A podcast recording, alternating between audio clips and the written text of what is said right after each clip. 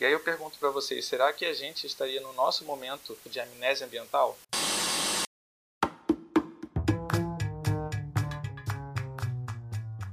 Ciência para dar a entender série palestras, aprofundando temas em ciência para aproximar sociedade e cientistas.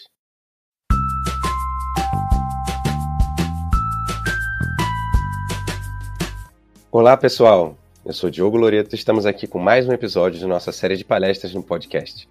Nesse episódio, trago para vocês uma palestra minha, que tive o prazer de ministrar como fala de abertura do webinário Interações Sistêmicas entre a Proteção da Biodiversidade e a Saúde do Meio Ambiente dos Seres Humanos e Outros Animais. A palestra ocorreu no dia 2 de setembro e o evento foi promovido pelo Ministério Público de Minas Gerais por meio do Centro de Estudos e Aperfeiçoamento Funcional do Ministério Público de Minas Gerais, o CEAF, e a Escola Institucional do MPMG e a Coordenadoria Estadual de Defesa da Fauna. O título da palestra é A influência da perda de biodiversidade no surgimento de epidemias e pandemias. Calcem seus ouvidos, aproveitem a palestra e espero que gostem. Obrigado, Lilian. Eu agradeço a todos pelo convite. É muito interessante poder participar é, com vocês nesse evento. Não é sempre que eu, te, eu tenho oportunidade né, de falar com pessoas de outras áreas, então isso é muito bom. E enquanto eu compartilho aqui minha tela, eu complemento algumas informações. Então, assim, falar sobre esse tema é, é muito interessante para mim porque eu consegui, de uns tempos para cá, principalmente durante a pandemia, montar essa linha de raciocínio e unir a minha visão de ecólogo, de quem estuda mamíferos desde o ano de 2000 e toda a minha formação científica a respeito foi com esses organismos. E eh, depois que eu fiquei mais quatro anos num laboratório que trabalha diretamente com e é referência nacional né, no controle de, de zoonoses, então isso também foi uma, uma parte bastante importante da minha formação. E aí, vindo a pandemia, com novos estudos que eu acabei desenvolvendo de maneira independente, né, sem vínculo institucional de pesquisa, eu consegui ligar uma visão de ecólogo com a, as questões é, sobre parasitologia, zoonoses, com as consequências que nós temos observado da, da pandemia atualmente. Né? Então, essa palestra ela é fruto desse entendimento meu eu não vou mostrar para vocês, não vou sair com a palestra, começar com ela, né? E nem durante o andamento da palestra permanecer o tempo inteiro é, listando coisas que podem acontecer, ou listando doenças, listando epidemias. Esse não é meu interesse. Acho que deveria ser para um outro, para um outro público, né? Ser algo muito técnico dessa maneira. É, o que eu quero falar com vocês é trazer uma crônica, né? Sobre essa conexão do homem com a natureza. Já vi que nas palavras dos, dos membros da mesa esses, esse tema já surgiu. Né? E aí eu espero que todos os membros, todas as pessoas que compõem a mesa, as pessoas da organização e todos os, os ouvintes é, ou telespectadores né, é, consigam entender de uma maneira mais fluida e transversal, que é o meu objetivo durante a palestra. Então, eu vou trazer para vocês o contexto, inicialmente né, em, em quatro tópicos principais, em quatro partes contexto da biodiversidade, crises socioambientais passadas, epidemias e pandemias, que é o tema central, e algumas conclusões que eu acho que a gente pode tirar e que talvez a gente consiga levar para o dia a dia, executar isso, é, executar não, mas ter isso em mente para que a gente também consiga aplicar não, não só na nossa vida, mas na sociedade como um todo. Então, contexto planetário da biodiversidade. Vamos passando pelo tema. Vocês estão vendo esse pontinho azul aqui? Isso aqui somos nós, a 6 bilhões de quilômetros de distância. Essa é a última imagem feita pela Voyager 1 em 1990. Então, essa é a única coisa que praticamente dá para ver nessa, nessa inteira imagem. A Voyager estava 40 vezes a distância do Sol para a Terra, né? estava de nós a essas 40 vezes de distância. Quer dizer que a gente está, eh, de certo modo, não, não querendo tornar isso uma piada, mas de certo modo a gente está bem isolado no universo. E esses somos nós também em relação aos, outros planetas do Sistema Solar e em relação ao nosso Sol. Esse Sol ele é extremamente relevante e ele é a base de toda a vida do planeta. A vida é inteiramente sustentada pela quantidade de radiação solar que chega no planeta. E essa radiação ela chega de maneiras diferentes porque o planeta, nosso planeta, que é esférico e, e é inclinado, ele recebe radiação de forma mais é, em ângulos mais retos, né, próximo a 90 graus, e ângulos mais inclinados, né, perto dos polos. E isso varia de acordo com a estação do ano e, e tudo mais. Essa variação de entrada de energia solar é basicamente ela que determina boa parte do que vai existir de biodiversidade no planeta. Então, uma representação planificada de todos os continentes com essas cores aqui diferentes são na verdade uma representação do que existe de biodiversidade em cada região do planeta. E as cores mais quentes próximas ao vermelho são os locais com maior biodiversidade no planeta, enquanto que as cores mais é, indo para esse tom aqui de branco ou bege são as de menor biodiversidade.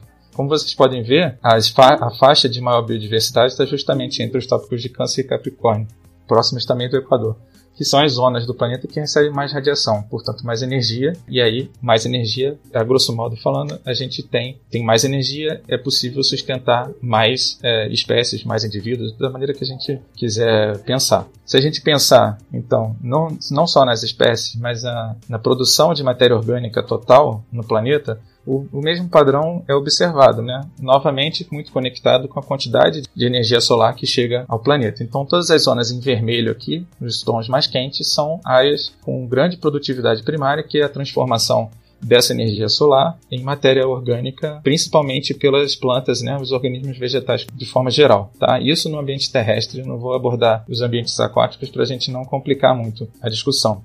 E aí, como é que a gente percebe se os padrões que a gente observa na natureza eles tendem ou não a mudar? Durante a história, a gente já tem registro, e no registro fóssil, de ao menos cinco grandes extinções em massa que ocorreram no, no planeta e essas cinco estão aqui, né, acabam acontecendo mais ou menos a cada 80, 100, 110 milhões de anos. E existe uma certa, é, um certo consenso atual de que a gente esteja causando a sexta grande extinção, que os especialistas, pessoal que estuda mais a, a parte de geologia ligado a antropologia e arqueologia, eles vêm chamando essa, essa fase do antropoceno. Né? Muitos biólogos se especializam também na, paleonto, na paleontologia, e isso é, de certa maneira, um consenso atual. E como é que isso se conecta ao restante? Né, do que eu mostrei aqui em cima, sem grandes detalhes, para a gente não demorar. Esses cinco eventos de perda de biodiversidade em massa no, no planeta foram causados principalmente por mudanças no ambiente que atingiram níveis globais. Né? Então, e, e o, o, principal deles, que aparece em três dos eventos, foi o aquecimento global, causado principalmente por vulcanismo e, nesse caso, causando anoxia, né? que seria a perda de oxigênio em, em grande escala dos oceanos e diminuição do, da, da, quantidade de oxigênio disponível no, na atmosfera. E, ah, bom, tem outras mudanças muito grandes de, na composição dos gases, mas isso não vem ao caso agora. Então, dessas cinco vezes que aconteceram, o aquecimento global, consequências planetárias estavam sempre muito ligadas a essa perda da, da biodiversidade. É, só que a cada momento, a cada historicamente, né, e, e inclusive socialmente a gente pode observar isso, a cada grande mudança a gente pode também transformar em uma grande oportunidade. E a, a biodiversidade ela acaba funcionando dessa mesma forma a cada grande mudança que existiu na história passada do planeta, né, de, desde que a gente sabe que tem vida aqui no nosso planeta, a cada grande crise dessa de biodiversidade, ela foi seguida por uma nova era de diversificação. E o que, que acontecia durante essas eras de diversificação? Novos organismos surgiram, né, novos grupos de organismos é, surgiram, e eles foram e isso foi funcionando com o passar do tempo indefinidamente a, né, até os próximos grandes eventos de perda de biodiversidade ou de crise que foram acontecendo e de certa maneira a biodiversidade do planeta ela vem sempre lidando com isso há muito tempo e de certa forma vem conseguindo sempre dar a volta por cima. Feitas essas primeiras considerações sobre a biodiversidade, eu vou falar um pouquinho sobre crises socioambientais passadas. Eu imagino que todos conheçam essa localidade aqui que está marcada em vermelhinho nessa representação do planeta em globo, que são as Ilhas de Páscoa. Essas ilhas são consideradas o local mais isolado do planeta também são muito visitadas, né? Que são onde a gente encontra lá os moais, né? E é muito conhecida porque ela foi habitada durante alguns séculos por uma população é, de polinésios que conseguiu fazer coisas notáveis por um lugar tão isolado é, no planeta. Né? Então, assim, o nível de isolamento é esse aqui, são as últimas ilhas do que é considerada Polinésia, né? E que essa ocupação inteira ela veio desde que os, os primeiros humanos foram navegando pela pela Indonésia e foram ocupando todas essas ilhas né, até chegar nas Ilhas de Páscoa. Foram as últimas colonizadas e foram as, as que ficaram relativamente menos tempo com as populações originais. E assim, um, o que aconteceu com eles, né? O que aconteceu com os Rapanui, que eram é, o povo que vivia na ilha de Rapanui? É, um dos motivos hoje em dia atribuídos ao colapso da sociedade deles foi o esgotamento de reservas de madeira. Então a gente está falando de século, se eu me lembro bem, século 8 até mais ou menos o século 15, que foi o período de colonização deles nessa ilha. Né? Então, eles dependiam não só da, das pedras, das rochas que eles podiam extrair de lá e do comércio que eles faziam com as outras ilhas da Polinésia, mas eles dependiam muito da madeira, da reserva de madeira que existia na ilha. E essa ilha é bastante pequena. Se vocês têm noção de tamanhos de ilhas razoavelmente grandes do nosso litoral, por exemplo, a Ilha Grande no litoral do Rio de Janeiro é cerca de 30% maior do que a Ilha de Páscoa e a Ilha Bela, que fica no litoral de São Paulo, é quase quatro vezes maior do que essas ilhas aqui. Então, é um território reduzido que chegou a ter cerca de 15 mil pessoas morando. Né? Então, assim, eles esgotaram com as reservas de madeira e isso aí causou é, mudanças enormes, não só na maneira como que eles se relacionavam, né, mas também na forma que o povo conseguiu lidar com esse assunto. Então, eu pergunto a vocês, o que, que deve ter pensado o Rapanui, né, o representante dessa civilização que cortou a última palmeira da ilha séculos atrás. Será que ele percebeu que ele estava cortando a última, a última fonte de madeira que eles tinham e que dali para frente ele não teria mais como é, usar esse tipo de recurso? Tentando pensar sobre possíveis motivos, como que a gente pode é, raciocinar em cima de um problema tão grave quanto esse. As nossas sociedades humanas elas podem tomar decisões desastrosas por vários motivos. Tá? O primeiro é incapacidade de prever o problema. O segundo é a incapacidade de perceber o problema assim que se manifesta. O terceiro é a incapacidade de tentar resolver o problema, mesmo que ele tenha sido identificado. E por último, a incapacidade de ser bem sucedido nas tentativas de solucionar. Então a gente pode acabar tomando a decisão, causar um grande problema e não ter, não ter sucesso em resolver, né, para a gente mesmo, para a nossa sobrevivência, basicamente dessas quatro formas. Além disso, a gente pode cair na situação de amnésia ambiental, que é causada normalmente quando a gente está num ambiente que muda gradualmente e em uma escala de tempo que é semelhante à nossa escala de geração, a escala de tempo da nossa geração, e que, portanto, não vão ser, vão ser sentidas pelos, pelos membros adultos dessa civilização, porque o ambiente está mudando da mesma forma, na mesma velocidade que eles estão crescendo, né, que estão se desenvolvendo, ou que estão é, tendo seus filhos, né, desenvolvendo toda a sua, a sua fase de vida. Então, se isso ocorre em um tempo muito similar ao tempo de geração, ou se ocorre em tempo maior, é muito difícil que as pessoas consigam identificar que as mudanças estão ocorrendo se eles não tiverem um registro, um registro formal, né, por meio de escrita ou de é, conhecimento científico, no nosso caso agora, para que se tenha um registro do, de como era antes e como está agora. Né? Senão, sem, essa, sem balizar esse, essa comparação, não tem como perceber essa mudança. Concluindo essa parte, eu quero, o que eu quero dizer é que crises ambientais nesse caso, causadas pela, por uma população humana, elas causam e estão intimamente relacionadas às crises sociais, porque depois dessa crise ambiental que eles tiveram, a sociedade deles entrou num, num vórtice e nunca mais se recuperou, né? Estiveram ou morreram todos, acredito que não teve sido o caso, mas os que não morreram saíram da ilha de Páscoa e voltaram a navegar para as outras ilhas da Polinésia. A ilha foi desabit ficou desabitada até que os europeus chegassem lá em 1700 e alguma coisa.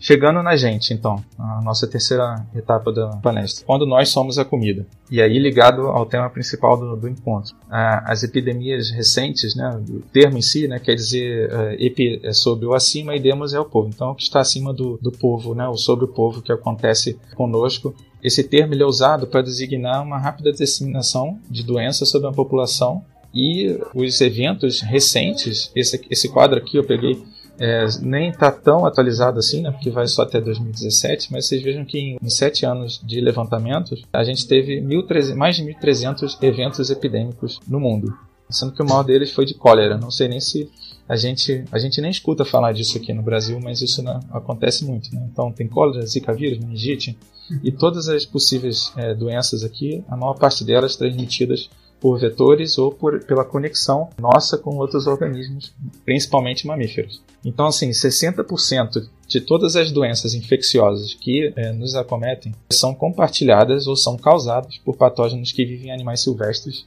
ou que são transmitidas a animais domésticos que estão próximos a nós. Tá? Isso é bastante coisa. E aí alguns exemplos, talvez mais do dia a dia, né, de todos, leptospirose, toxoplasmose, antrax, raiva, doença de Chagas, a influenza A, que causou uma grande pandemia né, em 1918. é, a SARS agora, o Ebola, que é muito é, virulento, mata muito, muito rápido, e o HIV, que é a segunda pandemia em andamento hoje no, no planeta, junto com a, o Covid-19. E aí, para a gente entender como é que essas coisas acontecem, né, a gente tem que pensar nos, nas repartições, nos possíveis é, componentes, é, não só da fauna, mas também relacionados a gente, como que essa relação se dá para que uma doença saia do ambiente silvestre e chegue até o nosso aos nossos lares, né, no ambiente urbano, no nosso, no nosso domínios. Né. De maneira bem simplificada, a fauna silvestre ela pode ter contato direto com animais de corte nossos, que são usados para nossa alimentação. Ela pode, ela tem contato com silvestres peridomésticos, né? São parte dessa fauna silvestre que aceitam mais o contato com o homem ou então pode ter contato diretamente com a gente, principalmente nas, na, nas áreas de desmatamento, as áreas de avanço em que nós estamos avançando, cortando as florestas, avançando para seja lá qual for a nossa atividade. Normalmente são atividades necessárias, mas a gente tem que pensar nelas da, de forma inteligente para que não cause esse tipo de, de problema que a gente vem observando, né? Os nossos pets estão no meio do caminho aí, entre os animais é, de corte, né? E com muito contato nosso, podem trazer doenças para a gente, né? A raiva é um grande exemplo disso. Isso tudo aqui está basicamente em dois tipos de, de, paisagem, né? A paisagem humana, que, em que esses componentes aqui estão inseridos, né? Incluindo a fauna silvestre, a gente tem a nossa região é, como um todo. Né? A gente pode pensar numa região geográfica bastante grande, ou então da biosfera, né? Então, posso estar falando do planeta como um todo e tentar entender condições e consequências desse tipo de relação em todos os lugares do planeta. É, em pequeno resumo, as últimas grandes epidemias passadas são 21 pandemias com mais de um milhão de mortes é, recentemente e, e, que tem registro, né? Isso também a gente, um dos nossos colegas de mesa, ele citou a grande peste negra e outras, né, tiveram bastante importância e acometeram as populações humanas durante toda a, os últimos dois mil anos e até antes. Então, assim, epidemias de, é, pandemias de cólera, pandemias de peste, a, a de varíola é muito grande, é muito importante também e atualmente as mais recentes de 1918 que eu citei e de HIV/AIDS, tá? Que ainda é presente. Termos de, de número, né? Esses aqui são os números estimados para boa parte delas. A varíola é muito importante, que é a peste negra, a, a gripe espanhola, né? De 1918. E quando a gente está falando de pandemia, né? O significado é que a gente está tratando de algo que acomete todo o povo, de Pan e de, de Demos, que é povo. Então, isso é sempre considerado quando a doença se espalha por uma grande região geográfica, vários continentes ou mesmo o planeta todo, como é o caso agora da Covid-19, que é a, já chega a, oitava, a ser a oitava maior pandemia que nós conhecemos. É óbvio que pode ter existido outros casos anteriormente aos registros, né, a fidedignidade desses registros, mas é mais provável que grandes, grandes pandemias tenham só ocorrido a partir do momento que as nossas populações também eram bastante grandes. Porque se você tem populações pequenas e isoladas, dificilmente você atinge uma, uma extensão espacial, territorial bastante grande, né? Porque ah, se a doença for muito forte e matar muita gente, ela acaba com uma população local e não dá tempo né, de chegar às outras populações se essas estiverem muito isoladas. Agora, as doenças, elas também, não só com relação ao, às crises é, ambientais, as doenças também, elas foram, elas são causas de, de crises sociais muito intensas, né? Essa daqui é, é uma representação artística do que foi a conquista das Américas, né, pelos espanhóis, principalmente da, da, da América espanhola hoje em dia, né, retratando a, a, conquista, se eu não me engano, aqui do Império Inca. Mas mais do que essa luta toda que aconteceu aqui, a, a morte, basicamente, de, de 80%, 90% da população dos ameríndios ocorreu por causa da varíola. Né? Então, 200 espanhóis em torno disso chegaram aqui e conseguiram conquistar um império de milhões de pessoas, principalmente por causa de uma doença que era uma epidemia muito séria é, na Europa e depois disso virou, né, depois que os europeus se espalharam por todo o mundo, essa, essa doença que se originou em princípio lá na Índia, ela teve, ela alcançou patamares mundiais, né, e se tornou uma pandemia. Então assim, a consequência da chegada dessa doença para para as sociedades de ameríndios foi extremamente maléfica e causou quase o extermínio por completo dessas populações. Tá? Então, assim, doenças que podem ter origem em outros locais de, de diferentes formas os humanos têm contato com as suas origens, normalmente de organismos ligados a nós, né? E mais facilmente que sejam de mamíferos, por similaridade fisiológica com a gente, elas são capazes de causar impactos populacionais e sociais muito sérios nas nossas populações. Então, essa aqui é a distribuição das doenças atuais de zoonoses no, no nosso planeta. E a gente pode ver também nos tons mais quentes, são, é, aqui chegando para o roxo, são as áreas com o maior número de doenças possíveis de serem transmitidas para a gente. Tá? Tem uma aglomeração aqui na, na Europa pelo acúmulo, pela quantidade de pessoas, né? a densidade demográfica é muito grande nossa. Mas basicamente a distribuição está novamente entre os dois trópicos. E isso tem a ver, obviamente, com a, a distribuição de energia vinda do Sol e a quantidade de biodiversidade que está nesses ambientes aqui. Né? Então, se tem mais energia, tem mais biodiversidade como um todo. Então vai ter mais vírus, mais bactéria, mais, mais tudo. Então, assim, epidemias são muito frequentes e muito ligadas à biodiversidade, seus padrões de distribuição e funcionamento desses ambientes naturais. E indo para o final, o que, que a gente tira disso tudo? A gente tem que pensar, na verdade, nisso, porque o nosso modelo, nosso modelo principal de, de uso dos recursos e, e de desenvolvimento econômico-social, ele é uma reformulação, reformulações relativamente simples do que a gente faz desde a Revolução é, Industrial, então lá do século XVIII. A gente continua basicamente extraindo recursos do ambiente e fazendo quase como a gente fazia há 10 mil anos quando a gente desenvolveu a agricultura. A gente extrai recursos não renováveis e sem um planejamento necessário para que haja a substituição ou ciclagem dessas fontes de recursos. E aí eu pergunto para vocês, será que a gente estaria no nosso momento, como estiveram os Rapanui, né, nosso momento de amnésia ambiental? Essas mudanças que a gente está causando, elas estão acontecendo e a gente não está percebendo? Algumas das nossas iniciativas me fazem crer que sim. Né? Então a gente tem uma MP que é, regulariza invasão de terras públicas, né? o que pode causar isso, né? desmatos ilegais, e isso foi muito ventilado em toda a mídia, né? com consequências bastante graves. Temos um projeto de lei para regulamentar manejo e caça no Brasil, né? E isso até uma estudante, uma aluna minha da PUC aqui de Minas é, abordou na monografia dela, onde a gente conseguiu é, entender dos seis grandes pontos de alteração dessa, dessa proposta de lei. Apenas um seria benéfico para Política Nacional do Meio Ambiente, o restante não tem nem que comentar, né? principalmente flexibilização de porte de arma, tudo isso aqui não faz sentido se a gente está pensando em conservação da biodiversidade e conservação dos recursos que, que nos sustentam. E tratando e ligando com o tema da, da pandemia de Covid, a gente tem diversas, a gente tem muitas oportunidades, né? Então essas imagens aqui do que havia de poluição em cima de Wuhan é, logo antes do, da, da pandemia e logo depois. Então isso em 19 e aqui em 2020. Então assim, a poluição em cima da cidade diminuiu muito, claro, causado por um problema é, de saúde pública muito grave, mas nós conseguimos mudar de fato é, o ambiente que nos cerca e nós mudamos bastante esse ambiente. Então, como é que a gente deve, o que, que a gente deve pensar e como? Nós temos que pensar em rede, que é o que eu venho tentando fazer durante a, a palestra inteira, né? Entender que crises ambientais estão conectadas a crises sociais, a crises sanitárias, e isso pode vir de uma pandemia também. E, assim, uma pode ser consequência da outra. Às vezes isso aqui não tem uma ordem definida, e a gente está sujeito às consequências de todas elas. De maneira resumida, o que eu quis trazer para vocês na palestra é o seguinte: né? então, a, conexão entre energia que vem de fora do planeta, a nossa produtividade e o que está sendo transformado em matéria orgânica dá origem à nossa biodiversidade, que são os grupos atuais, são esses aqui.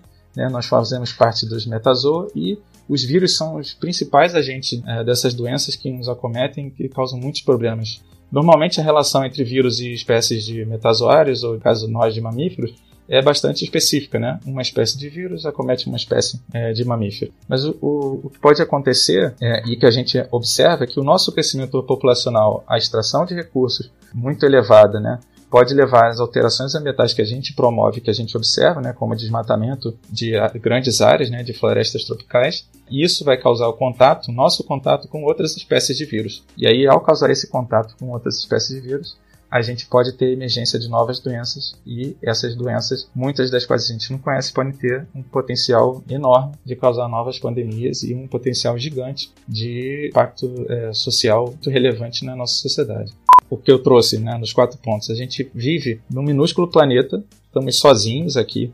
A nossa fonte de energia é uma só e a fonte de matéria é uma só. Não tem entrada ou saída de nada desse planeta. E a gente causa muitas alterações no ambiente, só que a gente não está dando tempo de que essas alterações elas sejam recicladas. E parte dessas alterações elas são apenas cicladas e são redistribuídas para nós mesmos. Né? Então a gente causa impacto e vamos começar a colher os frutos desses impactos que a gente vem causando. Se é que já não colhemos. Né? E aí, por fim, as epidemias e as pandemias, elas acabam tendo muita conexão com tudo isso aqui porque decorre do contato que nós temos com outras espécies e isso pode nos causar efeitos populacionais é, bastante relevantes. Era isso que eu queria trazer para vocês. Espero que tenha sido claro e objetivo.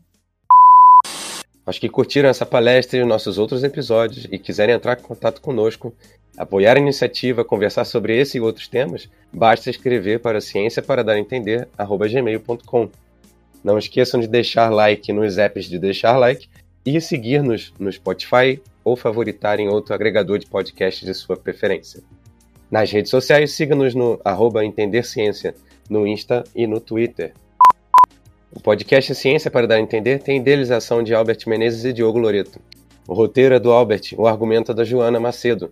Edição de Diogo Loreto. Obrigado por escutar e participar do nosso projeto. Um abraço e até o próximo episódio.